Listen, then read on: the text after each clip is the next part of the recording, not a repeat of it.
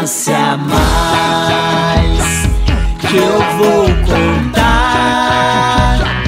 Ninguém mandou nascer Jacu. Boa noite, pessoal. Estamos começando mais um episódio do nosso Jacu, jornalistas autônomos culturais de Curitiba. E é, hoje, é, especialmente, estamos sem a presença do Abonico, que está com problemas técnicos em casa, mas semana que vem ele está aí de volta com a gente. Jacu é um livecast do Pausa Dramática em parceria com o Cinemarden e o Mundo Bacana. Então, vamos lá. Muito boa noite, Janaína. Boa noite, pessoal. Tudo bom? Olá, Marden. Boa noite. Tudo, Tudo bom? Boa noite a todos. E hoje com a gente, especialmente, a gente tem a Diana Moro, da Moro Filmes. Tudo bom, Diana? Oi, boa noite. Boa noite, tudo bem com vocês? Tudo ótimo. Tudo certo. E o Guto da GP7. E aí, Guto, tudo certo? Tudo certo. Boa noite a todos. Valeu. Prazer estar com e... vocês aí. E hoje a gente vai falar da produção audiovisual curitibana. A Diana e o Guto são aí dois craques desse setor na cidade, já fizeram muita coisa por aqui. A gente vai falar um pouquinho de como é produzir audiovisual em Curitiba, como é ofertar audiovisual curitibano em Curitiba e outros assuntos é, relacionados a isso. Eu acho que o Marden pode, pode começar falando hoje, já que o Marden é o, o nosso grande conhecedor de cinema curitibano, pode falar um pouquinho mais sobre isso. Então, a pergunta que eu vou fazer serve para os dois. Eu quero que os dois respondam, tanto o Guto. O Flávio mencionou a questão do vender o filme, apresentar esse trabalho, distribuir, exibir, não só para o público aqui de Curitiba, mas também em outros lugares. Como é a rotina da Diana Moro, distribuidora, e do Guto Pasco, que além de produzir e dirigir, também tem que se preocupar com essa parte. Como é que isso funciona na, na rotina de vocês para ter um trabalho que vocês produziram, acompanharam, chegar até um público e, com isso, ganhar espaço na, nas salas, nos espaços onde esses produtos são exibidos? Diana, quer começar? Você que é expert em distribuição, né? Já que ah, o assunto está mais relacionado a essa coisa, né? De botar o produto no mercado. É, eu acho que são experiências diferentes. Acho que cada filme, é, cada produto em si tem uma tem um processo diferente, mas basicamente é estar tá com o ouvido preparado para o não, porque é o que a gente mais ouve. Isso independente do tipo da produção, enfim, é, o não é sempre a primeira palavra, daí você vai trabalhando. É, você já que... sai de casa esperando o não, o resto é lucro. Exato, eu já saio de casa sabendo que não, não tenho o que fazer, então vamos batalhar pelo que dá para fazer, basicamente é isso. É lógico que existem momentos, acho que tem o filme que acaba acontecendo de uma maneira que te surpreende, é, ele sai de uma produção às vezes menor ou de uma produção que a gente chama de low budget e lá na frente ele acaba sendo uma grata surpresa. Eu acho que isso para nós, particularmente namoro, é algo que eventualmente acontece muito com a parceria com a Vigor Morte do Paulo Biscaia. É, mas também a gente tem vários outros, vários outros projetos e, e filmes, enfim, que tem aceitações diferentes. Então, muitas vezes é você entender o teu público. Acho que essa é a grande lição que a gente leva da distribuição, né? Você entender o tamanho do filme, você entender o teu público, é, e muitas vezes você fazer aquela diferença. O documentário tem um momento, o, o, a ficção tem outra, o gênero muitas vezes interfere. E também o momento que o país está vivendo, acho que nesses tempos de pandemia, assim, particularmente, a gente está tendo muita surpresa. O VOD passa a ser um, um jogador, né, que são os serviços de streaming, um jogador extremamente importante para o pequeno produtor. e, e, se torna uma situação que a gente também está aprendendo a lidar com ele ainda, né? Porque são públicos diferentes e formas de se assistir o filme diferentes. Nós aqui na Moro, a gente sempre buscou fazer coisas diferenciadas.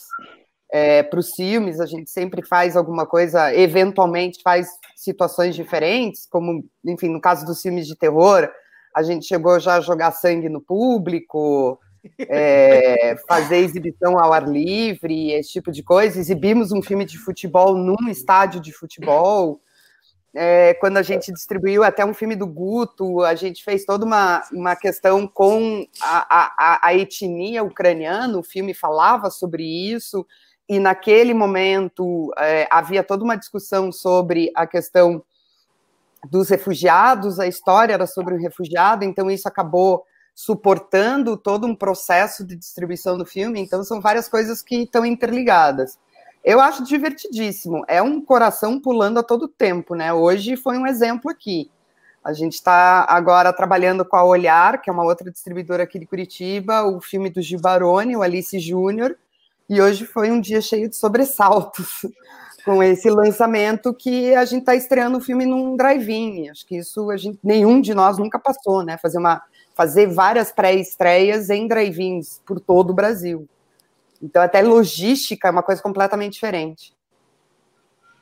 E como é que está essa rede de drive-in agora? Como é que tem um número já razoável deles operando, Diana? Como é que está isso? Eu não sei te responder oficialmente, porque está um abre e fecha muito grande. É, existem aqueles drive-ins que estão sendo operados por exibidores, e existem uhum. os drive-ins que foram abertos por pessoas de diversas áreas, né?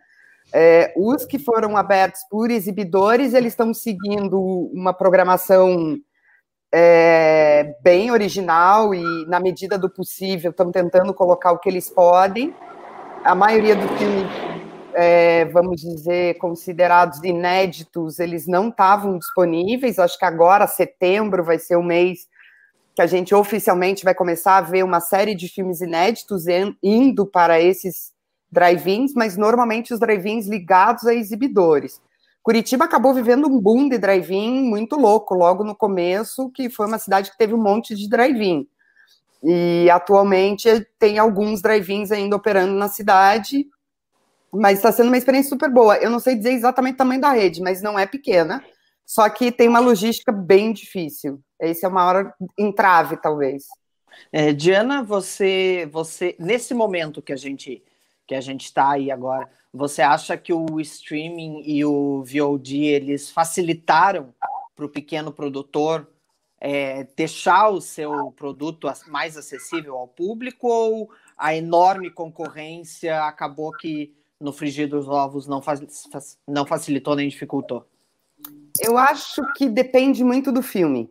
É, particularmente, a gente está tendo um efeito com um filme que é um documentário sobre futebol e que a gente está tendo assim todas as alegrias do mundo no VOD, que é o Alex Câmera 10.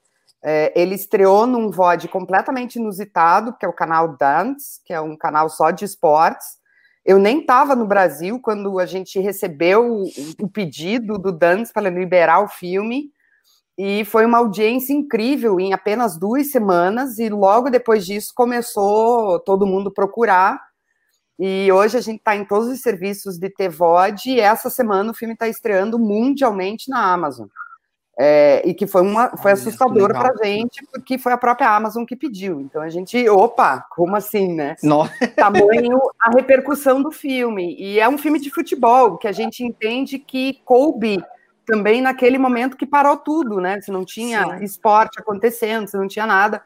Então, nesse aspecto, eu acho que há um benefício. A minha preocupação aqui no Brasil, que é a nossa é, grande entrave, são alguns contratos que existem em relação aos financiamentos, que envolvem fundo setorial do audiovisual, e que existe uma trava em que você é obrigado como primeira janela sala de cinema. E isso acabou fazendo com que muitos filmes brasileiros, não são poucos, eu particularmente tenho cinco só, até o momento, que estão parados. A gente não pode fazer nada porque a gente precisa da sala de cinema e do outro lado a gente não tem nenhuma manifestação por parte da Ancine do que pode ser feito como alternativa. Então é meio é uma situação bem bem crítica, eu diria, mas acho que é algo que a gente vai superar. Mas é isso, estamos aprendendo, acho que sempre tem esse lado, né? E para você, eu... Guto, é, como é que é essa coisa da, da produção e distribuição nesse momento que a gente está? É mais complexo ainda do que já era, né? Sempre foi muito complicado, né? Diana, que é uma tia da distribuição, sabe, né? O quanto é desafiador, né? Mas para gente que produz também é, é, é, sempre foi desafiador e agora mais ainda, né? E é, eu particularmente vejo poucas perspectivas das coisas mudarem durante o percurso deste governo, né? Porque não é nosso o setor, infelizmente, a gente não está só com o coronavírus, a gente tem um outro vírus que é muito mais, né? Aí Talvez danoso pior, né? para. É, exatamente. Então, os desafios são muito, são, são muito maiores, né? E acho que os desafios aí para a gente aqui que produz é, é, acho que a gente já tem que pensar desde, desde, desde o projeto, né, já tem que pensar, né, o, o, o, o business plan, né, dessa obra futura no mercado, onde ele cabe, o, o público-alvo, como a Diana disse, né, e, e, acho que já tem que ser pensado desde a da fase de roteiro, e, e, com o tempo a gente foi aprendendo também, batendo cabeça a, a, a, a pensar nessa lógica também desde o início, não pensar somente quando a obra está produzida já, porque no começo, assim, a gente batia bastante cabeça, porque a gente produzia a obra, e acho que isso provavelmente aconteceu com vários outros produtores e diretores também, e depois, ah, ok, tem o filme, e agora o que, que eu faço, né? Aonde que eu coloco, como que eu corro atrás, né? Como eu coloco no mercado tal, e às vezes é, é, é, é isso dificultava muito, porque às vezes a gente tinha, tinha produtos prontos que não necessariamente cabiam em alguma janela,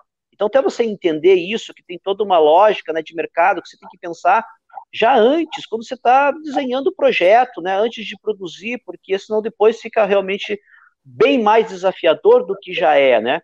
Então a gente foi é, é, aprendendo com isso e estratégias, por exemplo, a Diana citou o, o Ivan, né, que ela distribuiu, a Moro distribuiu, né, das parcerias que a gente fez, que foram bastante exitosas dentro da comunidade ucraniana, né, Aí a, a, Diana falou, o Ivan era um refugiado, e a gente conseguiu naquele momento, né, Diana, fazer uma parceria que foi bem interessante com a Acnur, com a ONU. Exato. Eles, eles adotaram o Ivan no filme como, como, uh, como, símbolo de uma campanha mundial deles naquele momento, que era chamava-se I Belong. Essa, essa campanha ainda está em curso, aonde naquele momento existiam, acho que, se não me falha a memória, 15 milhões de refugiados mundo afora, e, e, e, eles tinham uma meta de em 10 anos erradicar ou tentar diminuir muito esse, esse número e usaram então o Ivan né, dentro dessa, dessa campanha mundial como exemplo, porque ele era um cara que passou por tantos percalços e nunca jogou a toalha, né? Então isso também ajudou muito. É, é, a Diana fez uma parceria, é, era Taturana, né?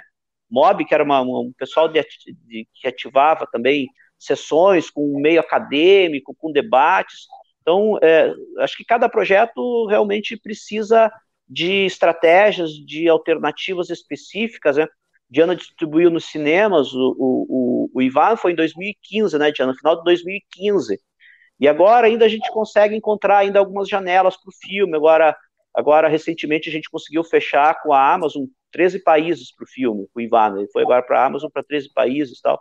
E agora? Agora, 2020, né? Então, essa situação também pandêmica tem demandado conteúdos, né, prontos, né, e, e, cada, cada, acho que cada, cada obra é uma obra, daí a gente produziu a série Contra a Capa, então, isso que eu coisa... queria perguntar para o Guto, como é que foi essa estratégia mercadológica, né, para a é, é. Capa, é... que é uma série, tá em... uma série televisiva, como é que está sendo a recepção do público? É, assim, já estreou na TV Cultura, né, na TV Brasil, foi para a TV a cabo. Como é que está sendo essa recepção? Isso, assim, está tá sendo uh, uh, excelente. Ela, a gente produziu ela é, em parceria com a TV Brasil, né, via fundo setorial. Ela estreou na TV Pública, na TV Brasil, depois TV Cultura, e aí depois foi para o XN, né, que é da Sony. Uhum. Então, nesse momento, ela está sendo reprisada no XN, voltou a ser reprisada no XN, ela está performando muito bem. dentro do XN, então foi uma, uma série assim bem sucedida. A gente já tem o projeto da segunda temporada desenvolvido e aprovado, inclusive dentro da emissora. Só na, já podia até estar sendo produzida a segunda temporada, só que essa situação com esse governo, que travaram né, os mecanismos, Ancine, né, aí travado, no limbo, as linhas do fundo setorial também, então isso está em stand-by, né. E aí, então, a, a, depois que ela estreou na TV na TV pública, então aí a gente começou a correr atrás de novos mercados. A primeira negociação boa, grande que a gente fechou foi com a Sony, o canal XN é da Sony, então a gente teve que negociar com a Sony Internacional. E nesse momento a gente tem conversas abertas com a AMC americana e com o Hulu, que é uma plataforma de streaming importante lá nos Estados Unidos, né? Aí concorrente da direta do Netflix lá. É, então, nesse momento, a, tem uma boa possibilidade da série ir para lá e nos próximos dias ela vai estrear numa plataforma que a gente tem aqui também, que é o Look, que é uma plataforma nacional, né? Vai estrear no Look, a gente fechou aí uma boa parceria com o Look, dentro de 15 dias no máximo, talvez essa semana ainda, mas eu imagino que semana que vem só essas obras vão entrar lá. A gente, a gente, são, a gente conseguiu fechar um pacote com 20 obras prontas da GP7 com eles, né? Então, entre elas está a série Contra Capa também, então várias outras obras. E é bacana obras. que você chamou todos os atores, todos os atores são paranaenses, né? Sim, é, e os, os, roteiristas, inclusive, são, são sim, daqui sim. também, porque a gente tem uma ideia de que para um filme daqui fazer sucesso, você tem que contratar um ator uh, global, um ator de fora, isso não existe mais, né? É, e a, a gente já teve alguns exemplos, né? De vários, é. Feitos aqui que tinham quase que obrigatoriamente sim, ter um ator global é. para o pessoal assistir, né? É, eu acho, sim, aí a série Contra Capa é, é é, é um exemplo de que não necessariamente a gente precisa. Porque é, dessa coisa do ator, a gente tem que entender também que às vezes existem particularidades que o canal impõe. Que você tenha um ou dois atores, pelo menos, conhecidos para ajudar a vender sabão em pó. Quer dizer, então, isso faz parte do, do, do business também, do modelo de negócio, né? A gente tem uma série nova que a gente está negociando aí com, com, com, com um canal, onde já deixaram claro que a gente tem que ter pelo menos dois personagens interpretados por atores conhecidos, exatamente porque eles querem que ajude a vender sabão em pó. Então, é, nem sempre a gente consegue barganhar, mas a série Contra Capa a gente tem 107 atores, né, com as pequenas participações, o núcleo ali, protagonista fixo, tem 30 e poucos atores, todos daqui, então para a gente era uma questão, assim, de, de que conseguir fechar aqui, até teve uma situação, tem o ator Thiago, Thiago Luz, não, o Thiago Luz é um dos protagonistas, mas foi um outro menino que, qual é o nome dele agora, fugiu o nome, veio fazer o casting também, e aí no dia que ele fez o casting, ele fez uma pergunta bem interessante, né? ele falou assim, ah, então, Guto, vocês estão pensando em trazer atores conhecidos, atores de fora, tal? Eu falei assim, só se vocês deixarem, vocês atores de Curitiba, vou ficar bem puto com vocês se vocês me obrigarem a fazer isso, se vocês não derem conta da demanda, do desafio que é a série, né? Então era mais ou menos esse princípio, e deu certo, a equipe toda daqui, o, o, o elenco todo aqui, só um, teve um co-diretor convidado que era argentino, né, que a gente chamou, é, é, e, e, por uma questão também, já pensando, disso que a gente estava falando, que a gente hoje já pensa também no mercado futuro. Então, a, a, a, gente poderia ter colocado um colega diretor aqui de Curitiba, inclusive me questionar, por que você não convidou um colega aqui de Curitiba, né? Tem tantos diretores aqui na cidade, né, para ser co-diretor. Ou por que, que não chamou um do eixo do São Paulo, um brasileiro? Por que vai chamar logo um argentino, ainda argentino, né, para ajudar, né? Essa rivalidade nossa. Mas ali tinha um porquê, porque é, é, era uma série aonde é, ela trata né, das questões políticas que a gente passou nos últimos anos no Brasil, com essas questões todas aí de Lava Jato, corrupção. Então, é, é o dia a dia de um grande jornal, né? É, impresso chamado Gazeta Brasileira, em crise é, financeira e, e, em função do próprio modelo de negócio, jornalismo impresso em crise no mundo todo, tal, é, que os jornalistas se envolvem numa investigação de um caso de corrupção política à medida que eles se aprofundam na investigação, naturalmente as vai chegar em fatos, no interesse de muita gente poderosa, do meio político e não empresarial, as consequências acabam vindo para esses jornalistas. Então, estava lidando com uma realidade nossa política brasileira, que estava muito ali naquele momento em pauta e trazer alguém de fora com um olhar não viciado sobre isso era uma estratégia. Que não, que, que não se deixasse influenciar por, por questões eventualmente político-partidárias, tal, essa é uma questão. Mas, sobretudo, a escolha por um, um co-diretor estrangeiro se deu na perspectiva de ter um olhar de fora sobre a nossa própria realidade e potencializar depois a comercialização internacional da série. Essa foi a principal a, a motivação de termos convidado um, um co-diretor estrangeiro, para abrir mais horizontes mercadológicos futuros. Foi com essa perspectiva. Única e exclusivamente, então. Diana, o, o Guto falou uma coisa que eu achei bem interessante, eu queria uh, ouvir uh, o teu ponto de vista sobre isso, porque você também mencionou um pouco isso, e eu que te conheço, acompanho o teu trabalho, eu sei que, que vai muito nessa linha. O Guto enfatizou que hoje você já tem que começar a pensar onde o filme vai chegar, de que maneira vai chegar, a partir do momento em que você pensa no filme. Ou seja, ainda na fase de um primeiro tratamento de roteiro, antes mesmo da produção começar, você já tem que ter um planejamento sobre que público eu quero para esse filme, como é que eu vou chegar a esse público, e você que também produz e, e, e depois distribui o filme, você está bem enfronhada em todas as etapas. Como é que isso se processa na tua cabeça? Ou você procura por alguns trabalhos que se adequam àquilo que você tem como visão do todo, ou os trabalhos chegam até você e você procura a partir daí que caminhos tomar para levar aquilo adiante? Bom, eu acho que é, o mercado vem amadurecendo já faz um tempo. Eu acho que isso a gente deve muito às políticas públicas desde a criação da Ancine. E com isso amadureceu a forma de trabalho, basicamente é isso. É, na, na minha questão pessoal, é, atualmente a gente recebe proposta quase todo dia aqui, pelo menos uma vez por semana, três vezes por, por semana chega alguém com uma ideia. E muitas vezes a gente faz a famosa resposta: nós não recebemos projetos que não solicitamos, e na medida do possível a gente tenta é, orientar as pessoas, né? Como que elas devem proceder, o que, que elas têm que buscar e tudo mais. É, no caso específico de projetos nossos, a gente mudou muito a forma de atuar nos últimos anos, até como o amadurecimento da própria empresa. É, hoje, todos os projetos que nós temos distribuição, literalmente, todos eles foram acompanhados por nós desde o primeiro momento, desde o dia que o cara teve a ideia. É, e a gente teve, tem alguns exemplos de filmes que ainda não chegaram nas telas, até por conta da pandemia, e, e, que são filmes tem daqui, tem de Cuiabá, tem do Espírito Santo, e são filmes que a gente vem desenvolvendo com eles desde o primeiro logline. Então chegou o projeto, a gente já começou a trabalhar como é que seria desenvolvimento de personagem, é, qual a intenção daquela história, como é que a gente faria esse arco, como, como trabalhar isso em, em relação a público, como trabalhar todo o processo de produção do filme, de maneira a produção já carregar várias coisas que você pode trabalhar depois lá na frente no processo de distribuição. Então, acho que são momentos de maturidade de um mercado que a gente conseguiu chegar.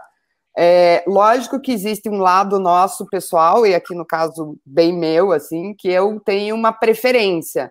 E nos últimos anos eu tenho tentado trabalhar outras preferências para não parecer que a gente só faz uma coisa, é, mas até para ter essa variedade. E isso está sendo uma experiência super bacana, né? A gente se permitiu é, drama, a gente se permitiu comédia, a gente se permitiu animação, que está acontecendo agora. E está sendo muito legal. E o que eu acho que está sendo mais bacana nesse processo é exatamente o trabalho com o criativo. Então, assim, tem filmes que a gente está trabalhando o roteiro há muitos anos. É, que são roteiros que cada vez mais eles vão é, ganhando cancha e vão é, realmente amadurecendo. E tem aqueles filmes que a gente é, começa, talvez até pensando ah, é um filme menor e etc.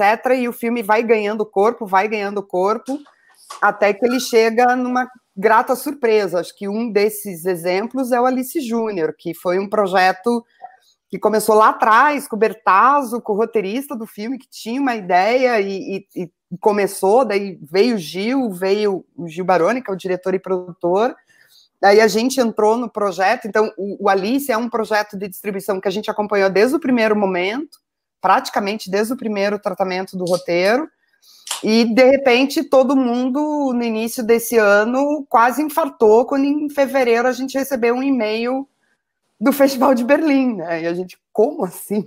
O que está acontecendo com o mundo? E, e, isso é muito legal, porque a gente ali a gente entendeu o tamanho do filme. E Eu tenho mais uma pergunta do surpreendente o que está acontecendo uhum. agora, pós Berlim, pós pandemia. Posso fazer a pergunta do Bonico, que ele pediu para fazer aqui? Ele não está presente, mas eu preciso fazer. É, eu ser a representante oficial hoje do Mundo Bacana. Do mundo bacana. Isso. É sobre é, o terror, né? Ele perguntou assim como a Diana vê o estabelecimento do terror como nicho no cinema independente nacional, porque você produziu até Paulo Biscaia, né? E como é que, que você enxerga esse, esse, esse gênero, né, do cinema? Ah, esse gênero me carrega pelo coração, assim, é o que eu adoro. É, eu acho que o terror ele tem um, um espaço que é dele e que ninguém tira. É, é muito claro isso. A questão é que o Brasil está concorrendo com um fator básico que é o orçamento. E isso realmente ele pesa no momento final da produção. A gente sente essa diferença quando é, a gente vê os low budgets produzidos na Inglaterra ou nos Estados Unidos e a diferença para o Brasil, quando se fala em low budget lá e low budget aqui, é, são orçamentos impraticáveis. É, mas mesmo assim, há espaço, e o espaço, por incrível que pareça, é muito maior internacionalmente ainda do que nacionalmente. Nacionalmente, é, Diana, acho que a desculpa... sala de cinema Desculpa interromper, mas já a, aproveitando isso que você falou, você acha que existe preconceito com relação ao terror, principalmente feito aqui? Não, eu não diria que é um preconceito, mas eu acho que há um pé atrás, no sentido de que a gente tem uma, a, a, alguns exemplos de cinema brasileiro que ficaram muito característicos e são muito fortes. E esse imaginário coletivo, ele ainda está ali, ele ainda existe, né? E a gente utilizou durante muito tempo, e eu digo a gente porque foi todo mundo que utilizou, a expressão trash ligada a essa produção. Então, hoje, quando se fala em horror, você tem muito esse vínculo com o trash ainda batendo forte na cabeça de todo mundo. E o que há de problema, que na verdade não é um bom, não é um grande problema, mas é mais uma questão de, de plateia mesmo, muitas vezes é a classificação indicativa, em que a, a, classificação indicativa, por exemplo, de filmes de 18 anos, ele é um grande problema para o exibidor. E filmes de 16, ele acaba tirando um bom público do terror, que é o público adolescente, que é quem mais gosta de gênero. E, e as regras da classificação indicativa, até nos últimos anos, elas sofreram algumas considerações, até por conta de nós, distribuidores, que intercedemos junto ao Ministério, para é, é, fazer uma releitura de algumas questões, porque muitas vezes algumas questões estavam sendo vistas por uma ótica muito é, quadradinha, vamos dizer assim, e não necessariamente aquilo, e isso abriu espaço, e quem soube aproveitar muito bem esse espaço foram as grandes produções americanas que basicamente todas as últimas grandes produções americanas chegaram ao Brasil com 14 anos, o que abriu um público gigantesco para eles, que antes eles não tinham essa classificação. Hoje é uma classificação que quase todos nós teremos no futuro. Eu, eu tô eu sei que a gente tem uma produção com o Paulo que é 12, eu tenho certeza disso, que é o meu sonho produzir, porque é a produção que eu sei que vai dar muito pano para manga na hora de lançar, porque é o, é, é, é o perfil do público, é, aquele, é aquela galerinha é, adolescente, entendeu? Essa, minha futura sobrinha, ela ainda não está nessa fase, mas ela adora essas coisas. É, vocês, como é que você, assim, vocês como produtores, fazedores de filmes, como é que vocês estão vendo essa, esse movimento para reabertura dos cinemas, porque eu acho que vocês devem pesar os dois lados da balança nesse momento, né? Então, Como, como é que vocês estão enxergando isso? Putz, né? eu acho que a Diana tem mais propriedade para responder isso, né, como distribuidora, que deve estar sofrendo aí vários percalços com isso, mas eu acho ainda bastante complicado, né? É, caramba, assim como abrir um set, né? É, porque é aglomeração grande de pessoas. Porque mesmo que uma sala, sei lá, tem uma regra, sei lá, do algum protocolo do governo local, estadual ou da própria Ancine, ah, uma sala tem 100 lugares, vamos colocar lá 40 pessoas, né? É, vão lá, sei lá, encher de fita, sei lá como poderia ser isso. Mas alguém vai ter que ficar controlando isso, né? Como é que vai se dar esse controle, essa operacionalização, né? me parece bastante complexa ainda, né? E eu não sei, a, a higienização pode... dessa sala. Exatamente, a cada outro... sessão tem que higienizar, então vai ter que ter muito menos sessões, né, do que comumente uhum. acontece nas salas, sei lá, se teria, sei lá, seis sessões no dia numa sala, vai ter que ter três, né? Quanto tempo vai levar para fazer essa higienização? Quanto vai custar isso, né? para o exibidor, para o complexo, né? Como é que isso vai, vai se operacionalizar, né? E, e aí já aproveito também, Diana, como é, a Ancine não está reconhecendo esses drive-ins como estreia, por exemplo, nesse compromisso de lançar em sala de cinema, os drive-ins, por exemplo, o, o Otalício uh, e o, o Eloy, colegas nossos aqui do, do, de Curitiba, estavam com drive-in lá em Fluminentópolis também, estão com drive-in lá também, montaram, né? Então eu, eu vejo ainda com bastante cautela isso, eu acredito que esse ano a coisa não se não se normaliza nesse sentido de salas, né? Embora um outro complexo ou um outro centro urbano é, e, e tem um, um, movimento aí na internet, né, para os cinemas que teoricamente muito, algumas salas vão reabrir nessa sexta-feira já. É, então eu também não sei como é que isso está funcionando na prática. É, eu acho que a Ancine, não sei se a Diana compartilha essa ideia, a Ancine vai ter que sentar ali na mesa de diretoria colegiada e mudar essa regra, vão ter que aceitar lançamento aí é, é, no VOD como primeira janela, ou, ou, ou, na TV paga, que seja como primeira janela, não necessariamente excluindo a, a, a, o lançamento do cinema também lá no futuro, se for o caso, obra a obra, daí uma questão de, de cada distribuidor e cada produtor, cada, caso a caso, filme a filme, ainda avaliar se é o caso, né, de, se colocar nas salas de cinema, a gente tem exemplos aí, vamos pegar alguns filmes da Netflix, sei lá, Roma, por exemplo, né, que foi feito direto para a plataforma, mas também foi lançado né, em circuitos muito específicos né, em sala de cinema e, e, tem demanda, porque tem pessoas que não vão abrir mão dessa experiência de estarem lá naquele lugar, na sala escura, né, uhum. é, vendo filme A, B ou C, né, então acho que uma coisa não necessariamente exclui outra, acho que que realmente precisa é mudar a regra da Ancine, porque alguns países já, já, já fizeram isso, né, para que facilite para todo mundo, para todo o mercado, né, para toda a cadeia, né. Você, eu posso Diana. fazer uma pergunta, então? Depois? É, de, é de só eu quero saber o que, a Diana tem a dizer a respeito. Porque eu, particularmente, eu, eu fico muito nessa, nessa questão. É, reabrir é perigoso, mas manter fechado está sendo prejudicial para muita gente a gente fica ali naquele meio, é, né? Muito complicado. desemprego, né? Também tem. Sim, sim. sim. É complicado para quem trabalha com cinema, né? Ah, eu, sim, eu é, o que a gente tem acompanhado e o que a gente está trabalhando, acho que hoje todo mundo virou parceiro nesse aspecto.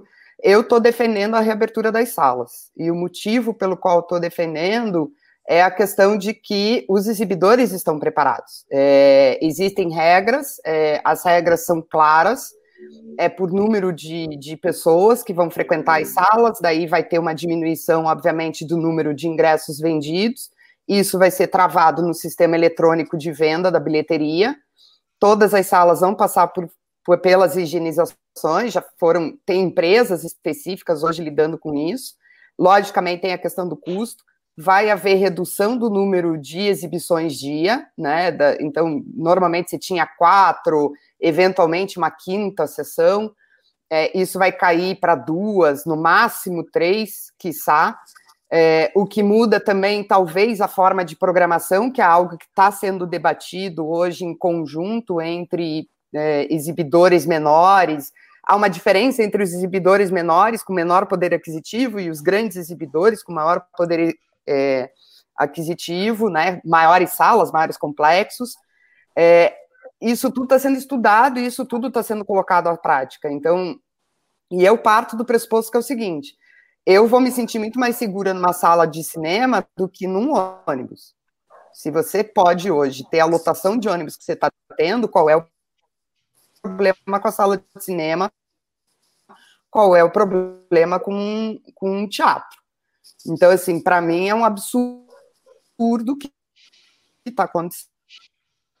E, honestamente, eu acho que o exibidor está preparado e está fazendo um exercício gigantesco para se manter vivo porque de toda a cadeia ele está sendo hoje punido praticamente do que está acontecendo.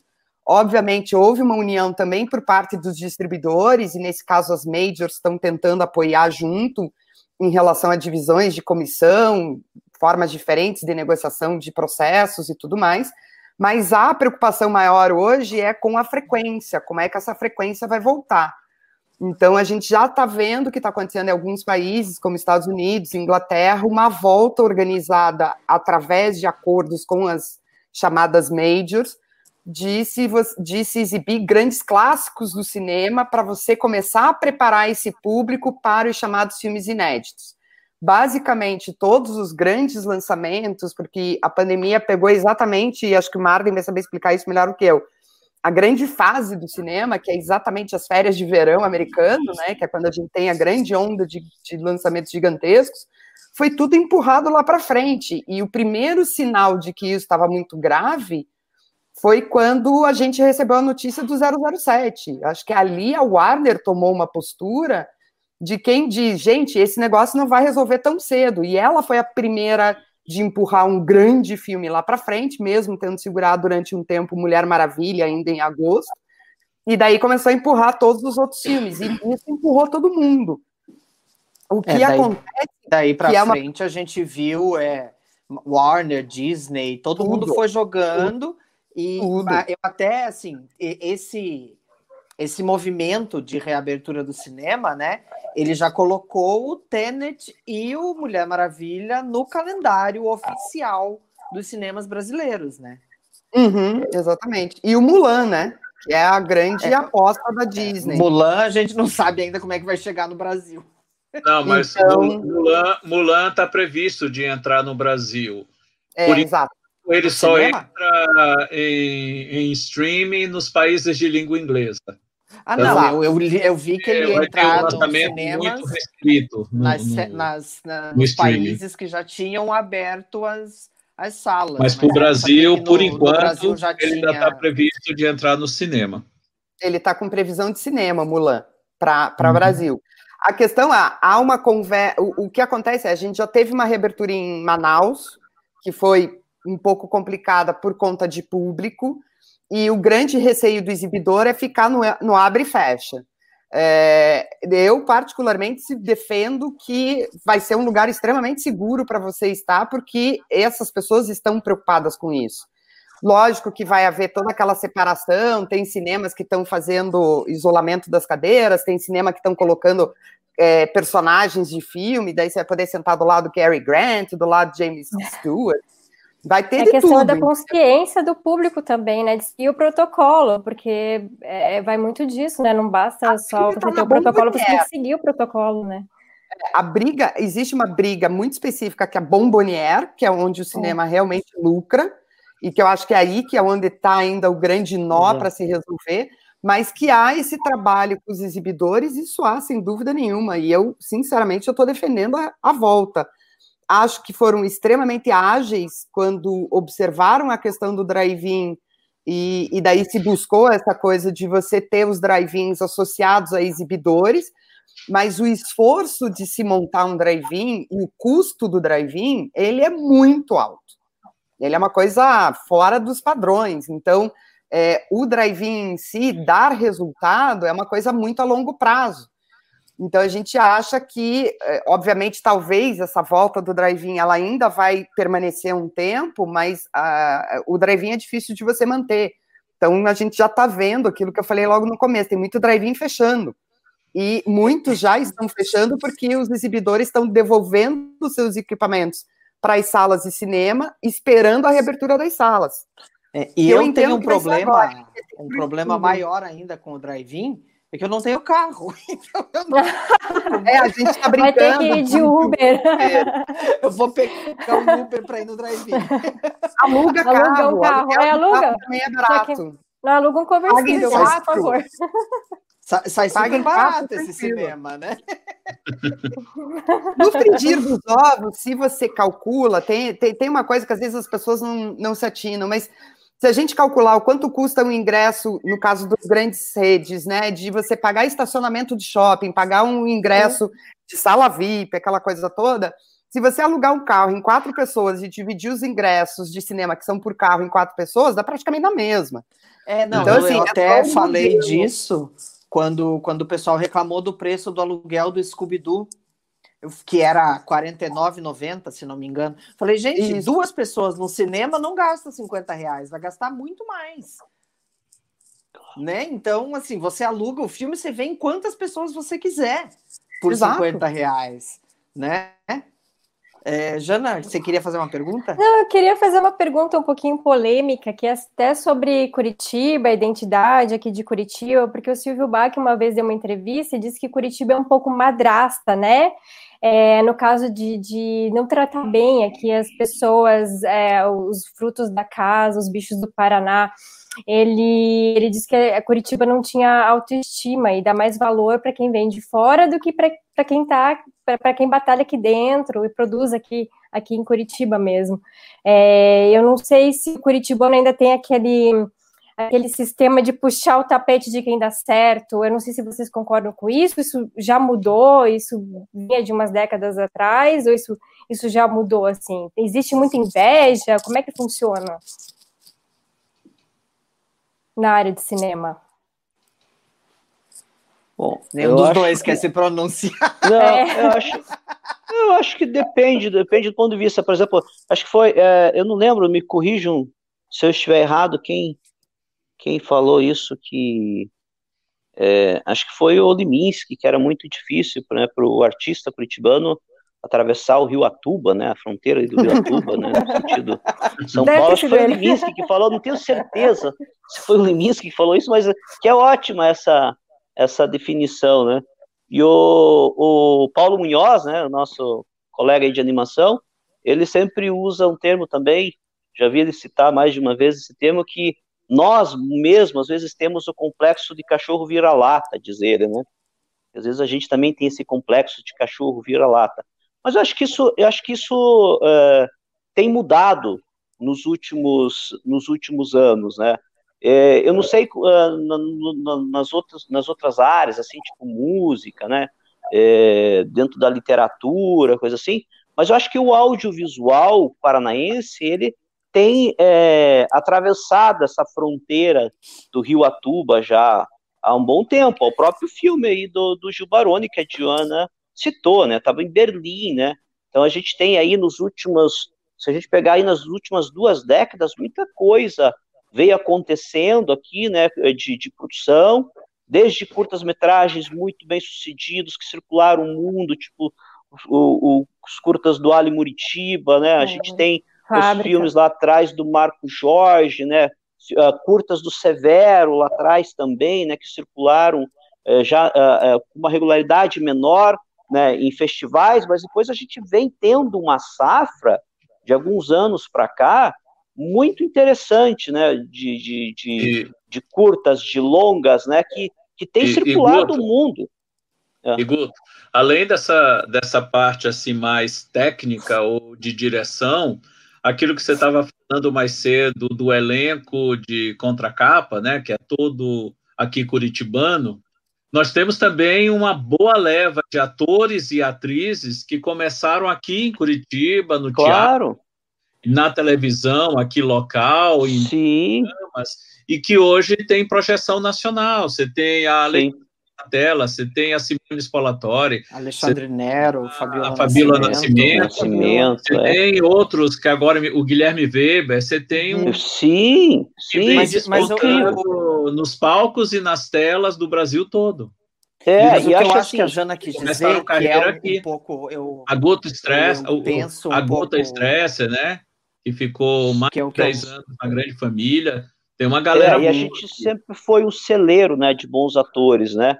É, a, o que a, o, o curso de artes cênicas da FAP deve ter uns 30 anos já, ou mais, suponho, né? E eu acho que também a escola de cinema, né, foi uma conquista muito importante aqui para o audiovisual é, do Estado, que tem formado muita gente nova, talentosa, que também tem é, é, ganhado muita projeção, né? Então, acho que as, as coisas nesse sentido é, têm melhorado. Né? Nós tivemos é, não, um tempo, só, a só... maior emissora aqui do Estado, que investiu em dramaturgia, e isso parou. Eu lembro que é. aquele, naquele período é, é, era, era visível você perceber que os primeiros trabalhos eram bem rudimentares, pesados, né? Até teatrais demais, porque boa parte dos atores vinham do teatro, então não tinham familiaridade ainda com televisão, né?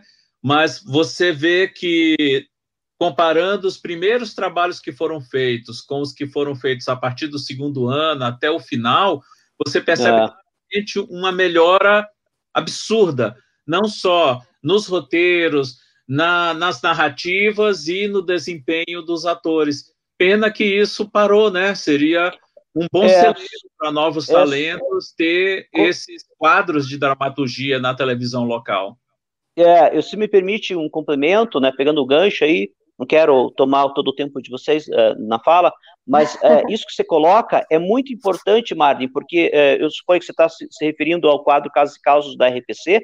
Isso Sim. foi, cara, isso foi um projeto, acho que ficou oito anos no ar, e, e, e, e formou muita gente, foi uma escola, por exemplo, aqui na GP7 mesmo, nós, nós, nós produzimos 25 episódios para eles de casos e causos, e mais a, a, a 25 com os, com os, quatro episódios da minissérie é, de época que é a Colônia Sicília.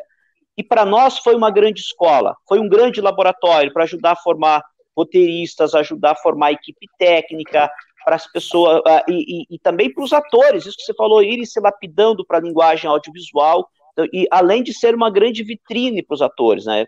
Realmente é uma pena que o projeto, depois de um certo tempo, não se viabilizou mais do ponto de vista comercial para a emissora, né? É, é, realmente é uma pena, foi um, uma grande escola. É, não, eu só, só queria complementar que eu acho que o que, a, o que a Jana quis dizer, que eu também tenho um pouco dessa opinião, é que o, o próprio curitibano não valoriza o que é feito aqui. Então, assim, você, o Guto falou de projeção internacional, nacional e Festival uhum. de Berlim e tudo mais, mas Acho a impressão que, é que, a gente a, a, impressão que a gente tem é que o próprio curitibano não, não, não quis porque não se interessou porque é feito aqui. Ah, foi feito aqui, deve ser ruim, né? É, mas isso acho que existe um Absurdo, pouco mesmo, né? Essa, mas acho que isso está mudando, viu? um pouco de colônia de Curitiba. É, mas a, a, é, acho que a gente tem isso, mas acho que isso está mudando. Assim, né? O povo de assim. Se for filme né, do ucraniano, por exemplo, o Ivan, né, que a gente estava falando, aquelas ações lá, Ivan, gente, é, é, foi exibido lá dentro desse, desse esquema né, da, da distribuição com, a, com aquela vez na, na, na, na semana ucraniana, que, que nesse período, né? Agora estava envolvido lá numa daqui a pouco eu tenho que entrar lá numa numa live da, da Unicentro, que é ali em Irati, que uhum. ministrou um curso de língua e cultura eslava, eu sou um dos ministrantes, né? hoje é encerramento, então daqui a pouco tem que pular para lá. Por exemplo, o Ivan teve 4 mil espectadores nas colônias rurais de Pidentópolis dentro da ação da Semana Ucraniana, lá naquele período de ano, acho que foi em 2016. É, veja que incrível, né? Então as pessoas querem se ver, elas, elas gostam de se ver. É, e assim, a gente vê, vê, muita gente sempre comentando sobre a série Contracapa, porque daí vê os colegas, vê os atores daqui, vê a paisagem daqui, né? É, eu acho que isso está mudando. Eu acho que, claro é. que existe essa coisa de. É, a gente, eu acho que um bom exemplo que a gente tem é o próprio teatro curitibano. O teatro curitibano é incrível. A gente tem aí incrível. grandes né, diretores, dramaturgos, né, atores, né, e, e, o teatro curitibano sempre tem demanda.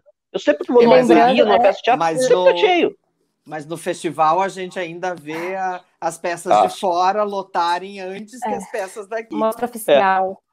É. é, mas eu acho que daí, mas, é... mas isso eu não acho necessariamente ruim, sabe por quê? é, porque daí quem vai no festival é um público que não vai no teatro no dia a dia. De Sim, qualquer forma, uhum. é um público novo que está indo lá ver. E só foi porque tem Isso um é festival fácil. que tem uma peça com global A, B ou C, porque ela, eu já não iria de qualquer forma. É, isso é fato. Então, quando, né? quando eu tive peça no festival, tinha gente que perguntava se tinha teatro em Curitiba fora do festival. Então, gente, lembrando que é, e lembrando é que um fato. dos roteiristas da Vida Invisível, que foi é, cotado para Murilo. O Murilo, Murilo ele, né, ele é daqui, né? Ele Sim, Murilo. Foi cotado para concorrer ao Oscar, né? Pelo, pelo, é, pelo Brasil, aí, representar o Brasil. E, e, a gente, não sei, eu entendo aqui que Curitiba a gente sempre foi muito bem representado através dos documentários, dos curtas, né? Vocês acham que o filme de enredo agora está tomando mais espaço? Como é que está funcionando assim no, no mercado? Bom, eu queria primeiro responder a tua pergunta anterior. Tá. Desculpa, já fiz. Não, é porque eu acho que tem uma coisa que é, tem, uma, tem uma questão de geração. É, eu várias vezes vi o Silvio Bach falar isso.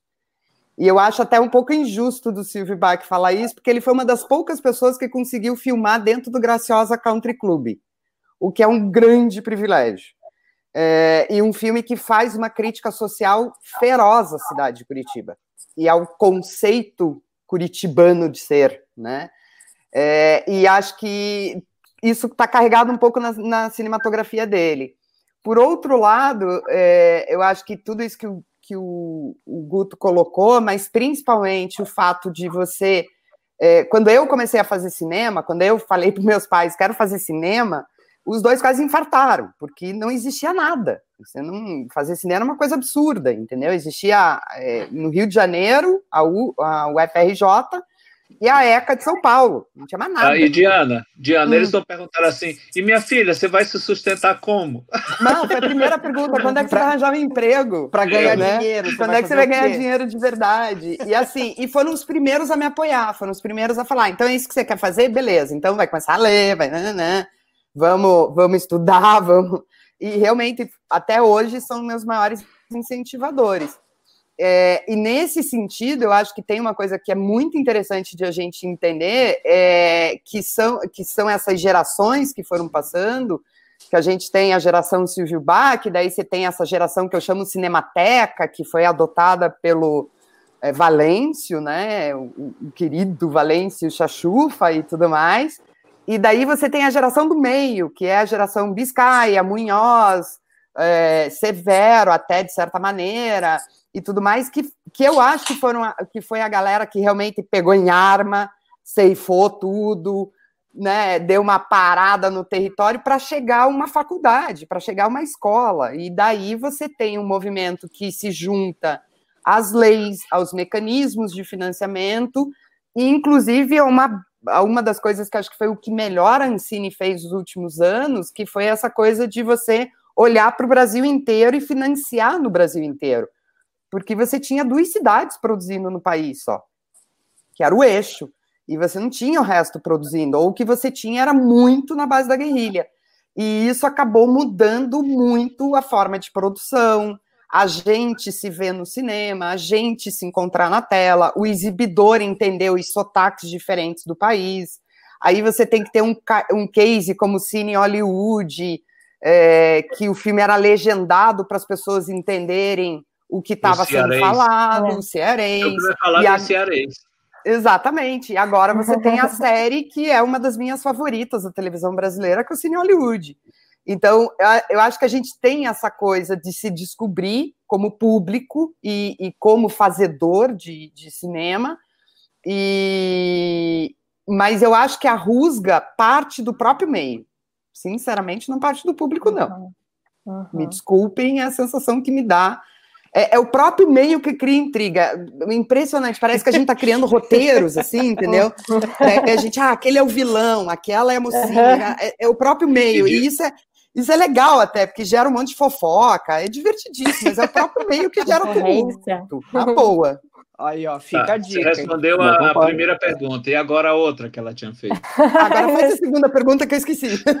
Não, em relação, assim, de, do cenário aqui, a, da produção audiovisual, da gente ter, ser conhecido mais como produção, como produtor de curtas e documentários, e eu queria saber se o cinema de enredo, ele está crescendo, né? Porque os nossos curtas são super premiados lá fora do Brasil, apesar da gente não ter muito conhecimento disso, não sair muito, não sei, na imprensa, mas é, é, inclusive teve o curta do Ali Muritiba, né, que também foi um candidato para concorrer ao Oscar, a fábrica, foi feito com orçamento super, assim, pequeno. reduzido, baixo, pequeno, né, e ele nem acreditava nisso. E como é que funciona? Assim, a gente ainda é um é, um, um, produtor de curtas e documentários ou já está evoluindo no, no, cinema de enredo? Como é que está funcionando agora? Eu acho que a gente se preparou para o momento que a gente está vivendo, mas a pandemia atrapalhou bastante, sendo uhum. bem sincera, porque tem muito filme de enredo pronto e todos daqui. É, é muito filme, não é pouco. É, então, eu acho que aí a gente tem uma, uma, paralisação agora específica, mas literalmente tem vários filmes prontos é, de enredo, como você diz, né? Ou seja, filmes de ficção, com grandes atores, de gente que fez uma excelente carreira de curta, de gente que não fez carreira de curta e já estreou super bem como diretor de primeiro longa. É, e eu acho que esse movimento todo surpreende, né? Você tem filmes de pessoas que não são da área, que fizeram filme porque gostam daquele assunto e o filme explodiu. Então você tem uma série de coisas. E o que eu entendo é que a gente vai ser uma onda muito forte de produção cinematográfica, sem dúvida nenhuma. Não falo aqui em polo, produtor, não é nada disso é, é, são as histórias. Eu acho que o que a gente está sabendo contar são boas histórias. E isso está chamando atenção. O fato de a gente ter um arsenal de elenco absurdo ajuda. E o fato de a gente estar tá numa região é, privilegiada, que você praticamente tem todo e qualquer ecossistema, exceto é, a chamada que agora até a gente tem, né, com a seca que a gente está passando, de certa maneira a gente tem, mas praticamente você tem todos os biomas brasileiros, você consegue filmar qualquer coisa no Paraná. A prova disso é a nossa produção, é, produção publicitária, que é, Curitiba está em, praticamente em 50% das campanhas publicitárias nacionais, o cenário é Curitiba ou é alguma região próxima e etc., exatamente por causa da cenografia. Então, assim, a, a gente tem a faca e o queijo na mão. É só não estragarem esse momento. Então, é enfrentar com cabeça o processo de pandemia. Obviamente, a gente tem essas travas e, e contratuais e tudo mais que geram uma certa insegurança jurídica do, da não, não posicionamento da Ancine, por mais que tá, esteja todo mundo batalhando por isso, mas acho que em algum momento vai se ter uma resolução em relação a isso e daí a gente entender o, o, tamanho desses projetos, porque cada público reage de um jeito. O público de cinema é um, o público de drive-in é outro, o público do VOD é outro, e isso é legal de aprender. É, a Moro passou por uma situação que é inusitada. A gente estava produzindo um curta e a Turner ligou para a gente e falou bem assim: a gente não quer que você faça nada com esse filme, o filme é nosso. Eu falei, oi? E era um ah. curta. E eles pagaram o valor de licenciamento de um longa, para um curta. E eu nunca vi isso. E o filme foi exibido na, em todos, todo o continente latino-americano.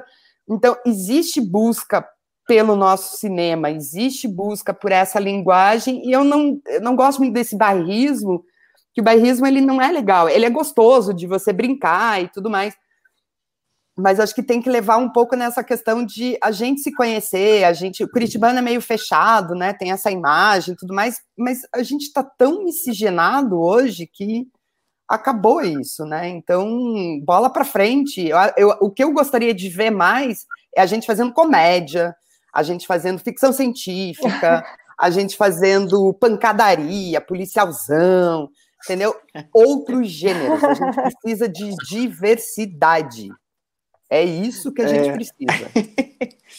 Bom, gente, eu acho que a gente já está na, na hora de encerrar a nossa nossa live de hoje, infelizmente, porque cinema, claro, é um dos nossos assuntos preferidos. A gente varava a noite aqui falando de cinema, ainda mais com dois experts fazedores de cinema. E Obrigado. como é o nosso nosso costume para encerrar o episódio, a gente sempre pede sugestão de uma música, um filme, uma série, um disco, um livro para quem está assistindo e ouvindo a nossa live. Eu vou começar hoje, para a, a, Jana sempre reclama que eu é ela que começa ou eu é o Bonico. Então, Marden, você começa outro dia. Hoje eu vou começar. é, eu queria muito indicar um filme que eu adoro, feito aqui em Curitiba, com muitos atores locais, que é o Estômago, só que uhum. eu fui uhum. buscar e ele não está disponível em nenhum serviço ah, de streaming e de VOD. A cena da coxinha é fantástica, né, com a Fabíola Nascimento. é, não, eu, eu adoro. aquela a, cena, a, é, representa muito bem a gente, a, né, comer uma coxinha no boteco. O macarrão a putanesca e a com ele, eu amo aquilo. Só que o filme não está disponível. Então eu vou totalmente para o outro lado. E como hoje é aniversário do Tim Burton, ah, eu vou uhum. indicar os quatro filmes do Tim Burton que estão disponíveis na Netflix, que é A Noiva Cadáver, A Lenda do Cavaleiro Sem Cabeça, A Fantástica Fábrica de Chocolates e talvez o que é o meu preferido dele, e eu sou fã do Tim Burton, que é o Peixe Grande, que eu acho um dos uhum. filmes mais tocantes que ele fez. Jana, diga lá. Sou Joe? Já? Bom, eu vou dar duas dicas. Você tem que Já dar a dica do Bonico, falou... né? Você foi Sério? encarregada eu não, de. Não sei qual que é a dica do Bonico. Ah, deixa que eu, eu vejo aqui então. Já, já pego aqui. Então, já que você falou no Tim Burton, eu vou fazer uma associação aqui com uma banda de rock que lançou um disco foi há dias atrás. E é uma das bandas preferidas do Tim Burton. Inclusive, eles já trabalharam junto, é o The Killers. Eu vou Ai, dar já o nome do disco. Eles lançaram um disco semana passada. Golden The Mirage. É um disco assim, bem é, é, é, o estilo dançante. Eles estão usando mais sintetizadores por conta até da saída do guitarrista, que é um dos fundadores do, da banda. Então, você é um disco feito assim para ver o show no estádio. Só que como a gente não pode ainda, então a gente vai afastar o sofá da casa e começar a dançar. Porque é maravilhoso, né? Com a primeira faixa, já começa a dançar. E o Killers, ele teve dois, é, é, duas parcerias com o Tim Burton, inclusive. O Tim Burton, ele dirigiu dois videoclipes do, do Killers. O primeiro foi o Bones, que é do, do álbum Town, de 2006. E o segundo videoclipe, Here With Me, que é com a participação da Winona Ryder. Uhum. Então, é, é, a minha dica. Uma da, das minhas dicas. A outra dica é esse livro aqui, ó, Trajetória da Crítica de Cinema no Brasil, Opa, ah, dá pra Eu tô nele, eu tô nele. É, então, por isso mesmo. Porque esse livro aqui é do, organizado pelo Paulo Henrique Silva, né? Que é da presidiu uhum. a Associação Brasileira de Críticos de Cinema, para quem quiser se inteirar mais sobre a crítica de cinema. E no capítulo assinado pelo Paulo Camargo, super crítico de cinema, é, o Paulo cita o Marden Machado e o nosso colega Bonico Smith também. Então, para quem quiser se inteirar sobre a crítica Olha de cinema feita aqui no, no, Paraná, é a dica de livro. E nos outros Olha estados também, né? Um capítulo por estado. Essas são as minhas dicas. Ótimo. Diga mais. Eu, eu indico o quadrinho Tugstênio, escrito e desenhado pelo Marcelo Quintanilha, e que também virou filme, um belo filme, dirigido pelo Heitor Dália. Então, é é fácil achar o filme no, no streaming, não, não é difícil. E se puder, ler o quadrinho também, que é muito legal. E já que o, o Flávio citou filmes do Tim Burton, que é o aniversariante do dia, tem um outro aniversariante hoje, que é o uhum, Sean Connery, 90 anos. Uhum. E eu indico dele Os Intocáveis, Ai. Indico também o último filme bom que ele participou, que é o Encontrando Forrester. Não vou citar uhum. a lista, que foi o último, que é horrível. Eu estava esperando ele falar, e... mas ele não vai falar. Indico também os primeiros filmes do James Bond que ele participou, né? Ele foi o primeiro James Bond e para muita gente ainda é o melhor James Bond. O único tá, eterno James Bond antes de passar a bola para Diana e para o Guto, eu vou dar a dica que o Abonico pediu. Que Opa! É, que cê, é domingo vai passar no Canal Brasil, o filme Nico, às 11h10, que é sobre a, a vocalista do Velvet Underground. Velvet Underground, da Nico. Uhum. Então, no Canal Brasil, Bacana. domingo, 11h10 da noite. Diga, Diana.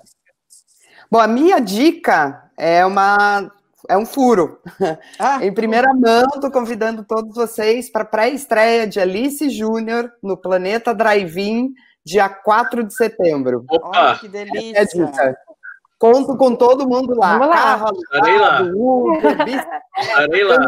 o que quiser. Se alguém quiser ir comigo, carona, tem, tem, vaga para é. dois no carro. Olá, Boa, Marlon. Eu vou me escalar para ir com o Marlon. Lembrem de usar máscara, por favor. Então, só vamos, vamos repetindo. Alice Júnior, dia 4 de setembro. 4 de setembro, no Planeta Drive-In, para quem está em Curitiba. Para quem está em São Paulo, também no dia 4 de setembro, no Cine Belas Artes, na, no Memorial da América Latina. Beleza. Guto. Guto.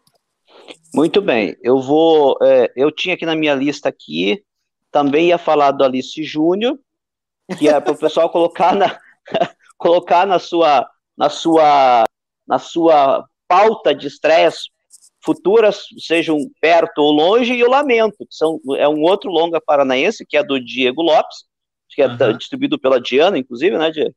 Que também deve uhum. estar chegando em breve. Então, os dois filmes aí paranaenses de colegas, o, o Alice do Gil Baroni e o Lamento do Diego Lopes, para colocarem nas suas listinhas, para que a gente prestigie o nosso audiovisual.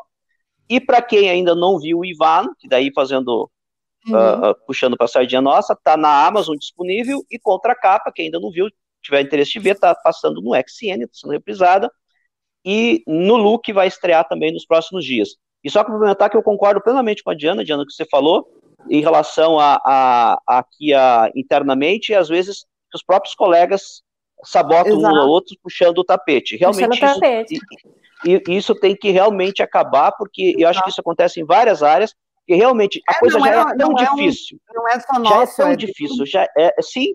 É, é, e acho que daí aí vem, cabe, acho que sim, acho que talvez o que o Flávio quis perguntar lá na origem, porque, porque diz que o Curitibano é autofágico, né? Não sei se esse é o termo, né? É.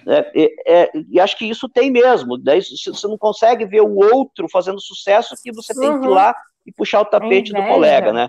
E, e sabe, uhum. e, e, isso não ajuda a construir é, nada. Pelo contrário, todos nós estamos no mesmo barco. A partir do momento que vai alguém lá e fura o barco, vai afundar junto.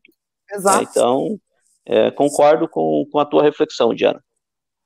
Então, Bom, é isso. é isso, gente. Com essa, com essa Obrigada, dica, gente. vamos, fica a nossa dica, não puxar o tapete do coleguinha, saber trabalhar em equipe. Isso aí. Obrigado, Diana. Obrigado, Guto, Jana, Marta. Uma honra. Valeu, gente. Foi um prazer. Quem, Esperamos vocês quiser... no Planeta Drive-In, dia 4 de setembro. Combinado. Para quem combinado. quiser, os outros episódios estão disponíveis aqui no YouTube e também em versão podcast no Spotify. É só procurar Beleza. pelo nosso. Vai ser que horas, Diana? Dia 4? A gente ainda vai divulgar. Vai ser ah, confirmado o horário. Tá bom, Beleza. então. Obrigado, gente. Até mais. Tchau, Valeu, tchau. gente. Até. Tchau, tchau. Até a próxima. É.